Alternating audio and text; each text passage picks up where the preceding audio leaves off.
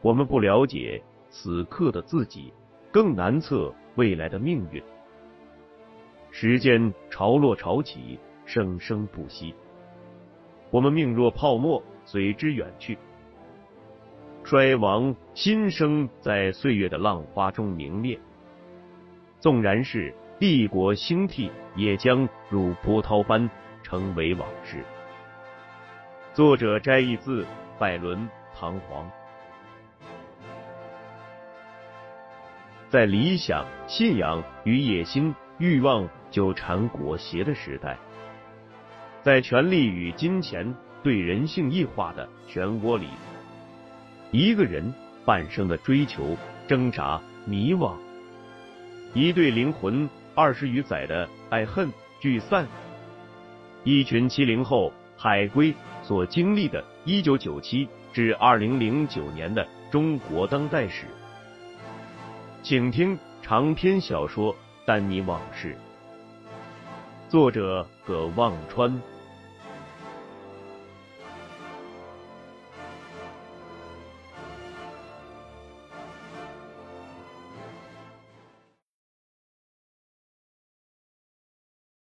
胡辣汤和烧饼上来了，罗卫星饿了，胡辣汤喝的稀溜稀溜的，烧饼嚼的吧唧吧唧的。林欢一边看他吃，一边暗笑。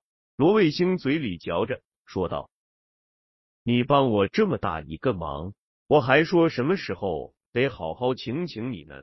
今个就算是谢谢你，这顿胡辣汤我请客。”嘿嘿。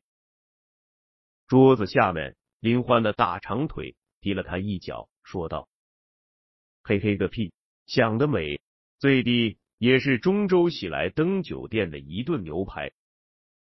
罗卫星说：“那得多少钱呢？”林欢说：“两个人也就五六百吧。”罗卫星说：“那你可得等了，还不知道我能不能在抽纱布待下去呢。要是过几个月，老哥把我赶回抽纱厂，我也就能请你吃顿胡辣汤了。”林欢撇撇嘴，说道：“哎，我看你每次吃东西都跟饿了三天没吃饭一样。咱上学时你就这样，工作了还这样。哦，那天请张千明吃饭，你也这样。幸亏那张千明脑子都在跟谭军谈合作上，没在意你。不过我估计他将来也不会再请你吃饭了。哎。”看没看过《动物世界》里狮子猎狗吃东西？怎么感觉你是打那儿学的呀？嘿嘿，有这么饿吗？好像过了长个子的年纪了吧？罗卫星讪讪的笑笑，不自觉的放慢了咀嚼的速度和幅度，说道：“嘿嘿，我以后注意。”可一说完，又开始扒拉碗里的胡辣汤。第二天一整天，林欢都带着罗卫星在芒中市纺织厂。他们先拜访了负责销售的副厂长老吴，还让老吴领着见有关科室和车间的联系人。省轻工是芒中市纺织厂的大客户之一，抽纱产品订单是厂里最赚钱的业务。老吴对林欢和罗卫星这两个财神爷的代表。不敢怠慢，殷勤的忙前忙后，一直到晚上。晚餐，老吴特意安排两人在工厂食堂的雅间一起吃晚饭。老吴是个好酒的人，饭桌上的主要节目是喝，不是吃。他跟罗卫星说：“小莲来俺们这里总不喝酒，不够意思。你来了，我就放心了。你不能不给我面子吧？”结果把罗卫星喝得天昏地暗，几乎是扶着墙走出工厂食堂。老吴派厂里的吉普车送他们两人回招待所。上车时，老吴握着罗卫星的手说：“下次啊，下次，呃呃，专门炖一锅羊汤，呃炖的呃好吃。”一边喝一边吃。隔日早上。坐在回中州的长途客车上，罗卫星的脑袋还因为宿醉疼的感觉要分裂。他一边闭着眼睛跟疼痛搏斗，一边跟坐在旁边的林欢说：“这帮龟孙子咋这能喝呢？你以前跟他们打交道，就真的不用喝酒。”林欢一边看着窗外山谷间漫山遍野的油菜花，一边说：“女孩嘛，这也是优势，总不能拎着我的脖子惯吧？最多装装可怜，赔张笑脸。”就过去了，男的可不行。罗卫星说：“后悔了，跟你来这么一趟。”林欢说：“嗯，你现在通过了第二项考验，能替我喝酒，不错。以后咱俩就搭伙儿出差吧。”罗卫星说：“我不干，合着我得给你当着保镖，还得替你挡酒。”太不公平了，林欢说：“哎，你可不能忘恩负义啊！你之前跟我保证过，如果我帮你调到义务部门，就得好好感谢我。前天就想把那顿牛排赖掉，咋后悔了？这才到哪儿呀？以后还有很多事要你干呢。”罗卫星说：“还有事啊？”我怎么越来越觉得这是个圈套啊？圈套，圈套！他手指在空中指着，绕了半天，正要落到林欢的方向，但看到林欢两只眼睛冷冷瞪着他，就把手收回来，在头上摸了摸，闭了嘴。他闭上眼睛，晃着晃着睡着了。忽然觉得头震了一下，才意识到自己刚才睡过去了。脑袋歪着搭到了林欢的肩膀上，他马上端正了一下自己的脑袋，向后靠着座位的椅背，有意识的把脑袋使劲儿贴在椅背上。等他再次醒来时，脑袋还是搭在林欢的肩膀上的，他急忙坐直了身体，不敢再睡了。每年春秋两季开中国出口商品交易会。或者更广为人知的名字叫广交会时，也是广州酒店房间最难订的时候。房间少，价格贵，服务差，对于那些差旅费用管的比较严的外贸公司，都会逼着业务员们去找各种各样的低价宾馆住。而广州火车站边上的流花宾馆，就是这类宾馆里广受青睐的一家。流花宾馆此刻更像一个菜市场。宾馆从大厅到走廊，人头攒动，声音嘈杂。有人扛着各种各样的编织袋或者纸箱来回搬运，有人高高举着没有包装的样品，一边走一边连喊带叫：“嗨，别碰着，小心，让让，这东西很贵，碰坏了你赔不起。”不时出现各种肤色的老外，被三两个人簇拥着去房间谈生意，一路走过如入敌占区，簇拥着的人警惕的东张西望，严防死守，生怕窜出哪个竞争对手，把身边的老外抢到房间里去。一九九三年春天的广交会，老哥带着罗卫星和林欢住进了流花宾馆。虽然大家都叫他老哥，他其实只有二十七八岁，不过脸上已爬满了皱纹，而且因为长期抽烟喝酒，两只永远圆睁着的眼睛里充满血丝和眼屎。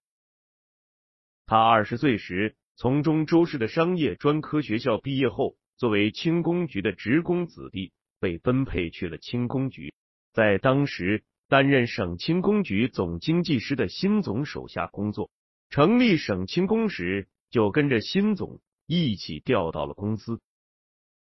老哥已是广交会的老战士了，他在广交会展馆里的展位是他的主战场，而流花宾馆就像是他的临时根据地。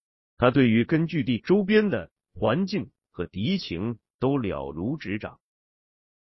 他们三个每天早上在开馆前一个多小时，跟着一大批参会的人走出宾馆，然后这一大群人会一路分散到从流花宾馆到广交会展馆路上无数个小街窄巷里去，各自找一个门面灰黑的小餐馆吃早饭。老哥他们每天的早饭照例是两大盘干炒牛河，一锅皮蛋瘦肉粥。一盘清炒菜心，当然是三个人分着吃。不过一般老哥会吃掉一半。他能吃，是因为他那像一辆推土机一样的厚重身形。如果按林欢的标准，老哥的吃相比罗卫星还难看，因为老哥的脸型原本就长得像某类家畜被驯化前的原始状态。当罗卫星在广交会上第一次听老哥和一个美国客户用英语谈生意时，他对老哥的敬仰达到了最高峰。老哥说的英语如同《射雕英雄传》里还没遇到洪七公之前郭靖的武功，有折别的，还有江南七怪的，就是没有名门正派的。他说的英语除了分不清。单复数和时态，还经常消灭了名词、动词甚至形容词的区别。尽管词汇量有限，不过他卓越的表演才能有效的弥补了这一瑕疵。比如此刻，老哥就把一条针织围巾围在自己硕大的头上，一边让一个阿联酋客户看他的表演效果，一边用英语和那个同样口音浓重的阿拉伯人。讨价还价。经过他多年锤炼过的欧美客户，听他的英语都非常受用，更为老哥极具竞争力的产品价格所吸引。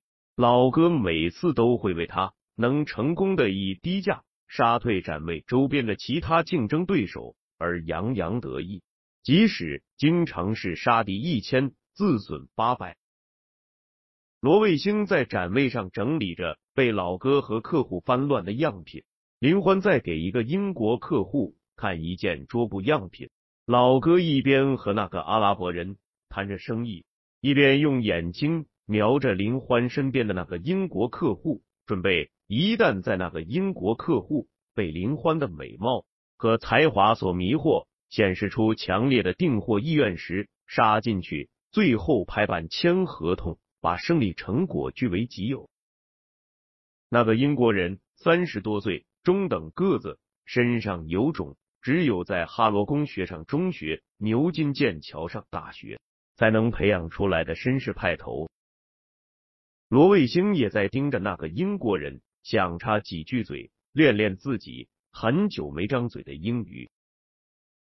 就在三个人各自打着小算盘，心思。都在那个英国人身上时，一个浓重的声音响起：“小哥，小林，生意不错啊，哈哈。”罗卫星顺着声音看过去，正是风华正茂的北京的领导张千明。张千明满头的自来卷打了很多蜡，原本蓬松的发型服帖了不少，而且还闪闪发亮。他特意表现出浓厚的兴趣，打量着老哥他们的展位，顺手从台子上捡起一件样品看，也不管正在谈生意的一个阿拉伯人和一个英国人。老哥急忙摘掉了头上那个针织围巾，撇下那个阿拉伯人来奉承这位领导。自从去年秋季交易会，这位北京总公司年富力强。风头十足的总经理就开始对他老哥的展位格外重视。老哥心里当然明白是为什么。老哥走到张千明的身边，两只手交叉在前，像是足球比赛中防守罚球的队员一样护住裆部，然后对张千明躬了躬身，脸上陪着笑说：“欢迎张总来我们公司指导工作呀。”我说一大早，我们展位上光线这么好呢，射灯也比平时亮得多。原来是张总驾临呀，真是蓬荜生辉，三生有幸。老哥的奉承让张千明笑了笑，点点头，眼睛看着正在和那个英国人谈生意的林欢。林欢只向他微笑着，点头致意，照旧和那个英国人谈生意。老哥很明细，走过去对林欢说：“我来给这老外介绍。”你去陪陪张总，让张总多给咱们的产品和展位布置提提意见。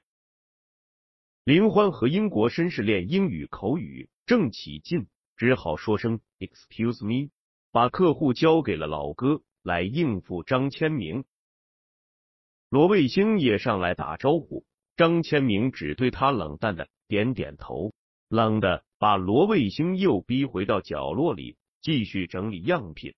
罗卫星觉得自己的脸发烫，忽然意识到自己又成了下层群众。一个脖子上挂着标有“香港”两字来宾证的中国人走进展位，拿起一件样品，问罗卫星。罗卫星给他介绍。那人讲一口港味的国语，一会说图案太过时了，一会说工艺不够精细了，一会说价格太贵了。一听他说价格太贵，自己的老哥扭过头来插了一句话：“谁说价格贵？价格可以谈吗？”那个香港人问老哥：“你是这里的负责人吗？”老哥点点头。那个香港人撇下罗卫星，要来和老哥交手。两人换了名片，老哥看了一眼那人的名片，就努努嘴。让罗卫星去应付那个英国人，自己来应付这个香港人。英国人见自己被抛弃了两次，自尊心很受伤，对罗卫星耸耸肩走了。香港人指挥着罗卫星把展位上的样品翻了个遍，然后和老哥两个人坐在展台前的两把椅子上，开始谈订单。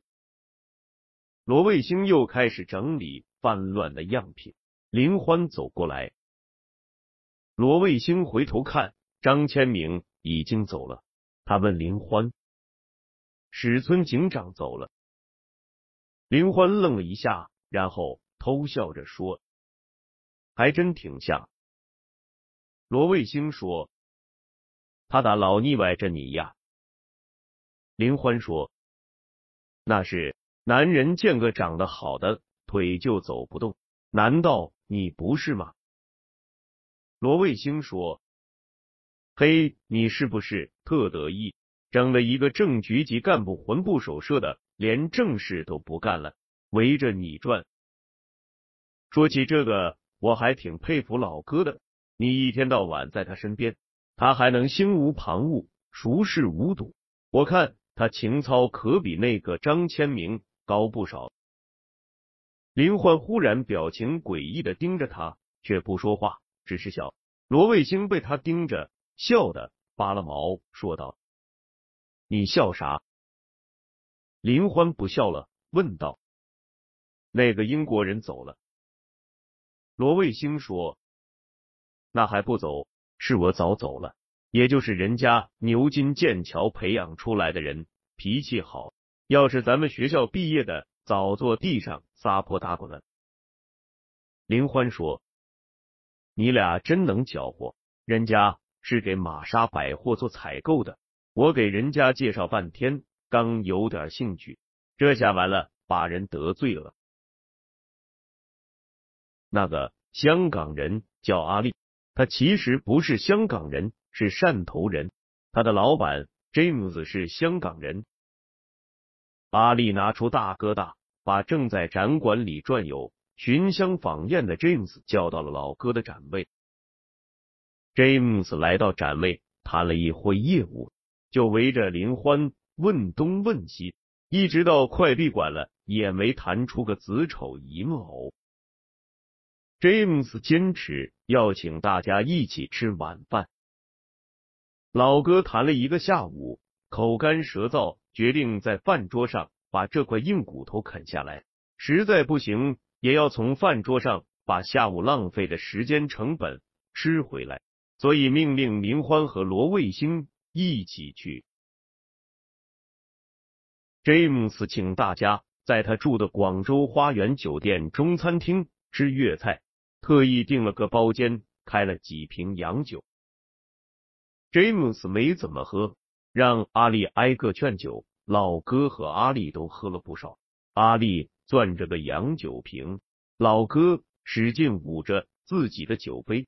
俩人还延续着下午没谈完的订单条款。老哥要求要开即期信用证，阿丽要求降价。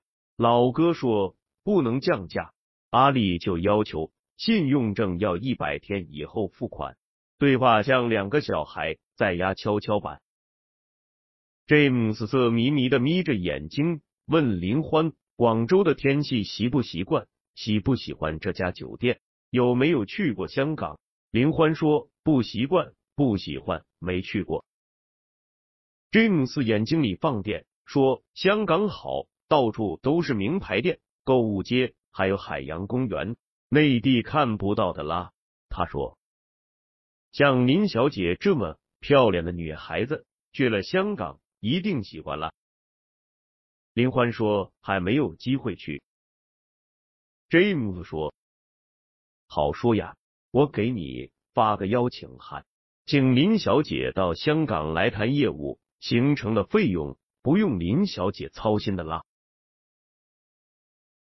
阿丽忽然说：“餐厅不好谈业务，要老哥跟他上楼去谈。”老哥就丢下罗卫星和林欢。跟着他上楼了。老哥走了没多久，又进来两个人，说是詹姆斯公司的。不由分说，开始给林欢和罗卫星灌酒。林欢勉强喝了两杯，不喝了。那两个人又集中火力劝罗卫星，罗卫星招架不住，连着喝了好几杯。终于，他头晕的难受，跑到餐厅外的洗手间去吐。吐完，回到包间。发现林欢不见了，，James 和那两人也不见了。罗卫星转过头问服务员，服务员说都上楼去了。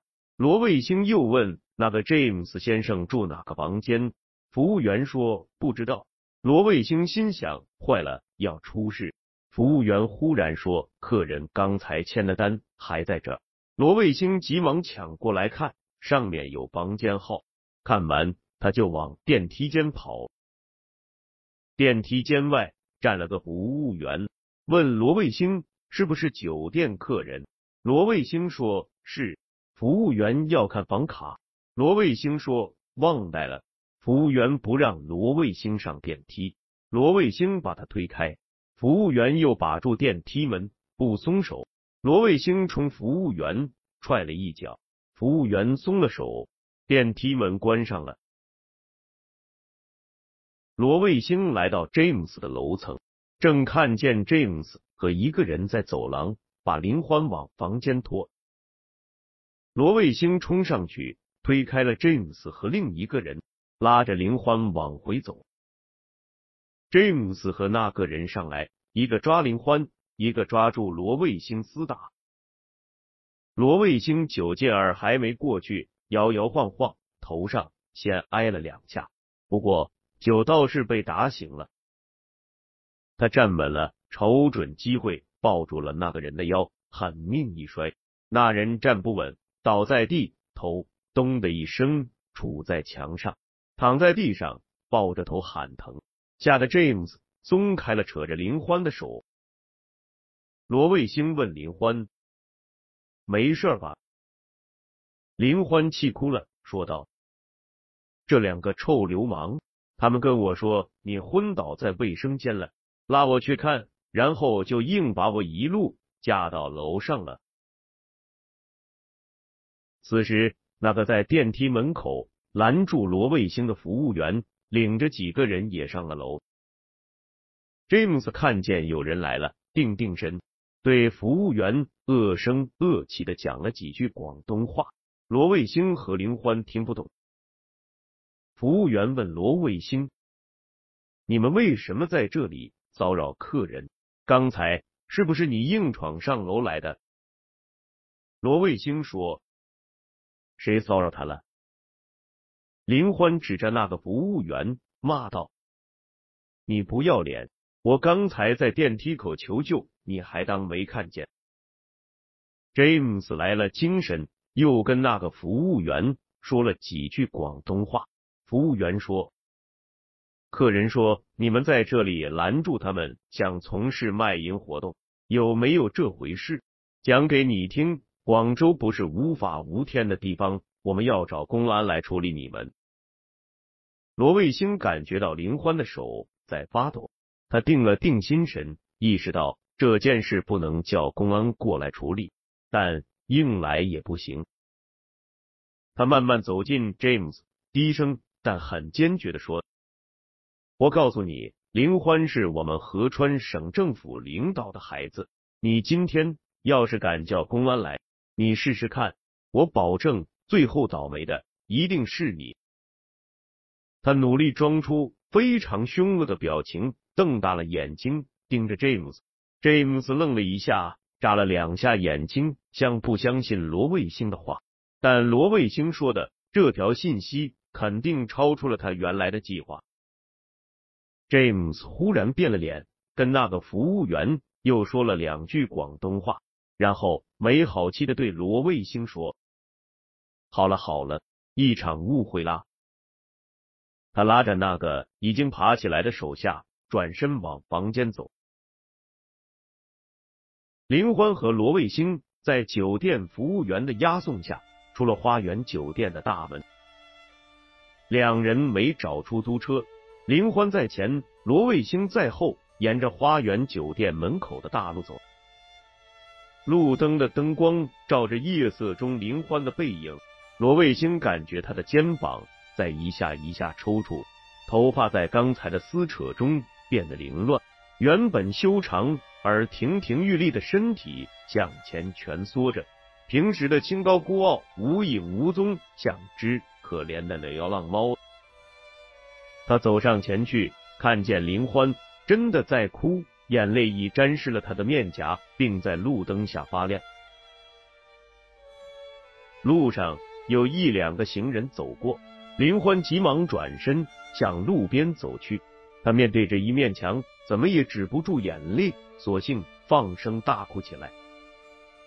看着林欢孤独的哭泣着的背影，罗卫星的心忍不住随着那一声声的哭泣而疼痛。十三年后，他将再一次看到同样的背影，感受到同样的痛。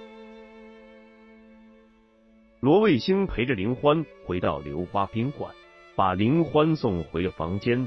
当他回到他和老哥的房间，老哥已经睡着了。第二天一早，林欢打电话告诉老哥要请半天假，说他身体不舒服。老哥气哼哼的领着罗卫星去吃早饭，一边吃一边骂阿丽，说前一天晚上。在阿丽的房间刚谈了一半，忽然阿丽接了个电话，就把他赶出了房间，害他白忙活了一晚上。上午，James 和阿丽又来老哥的展位上打了个照面。James 满不在乎的笑着对老哥说：“哈哈，哥先生，你们的产品真不错，真的非常不错，工艺精湛，品质上乘。哎呀，好产品。”难免订货条件就太高了，那是那是，那也是应该的，哈哈。说完，转悠到斜对面另外一家公司的展位上去了，气得老哥在自己的展位上又摔台布，又扔针织围巾，最后坐在展台前的椅子上，手里攥了一支签字笔，在那里运气。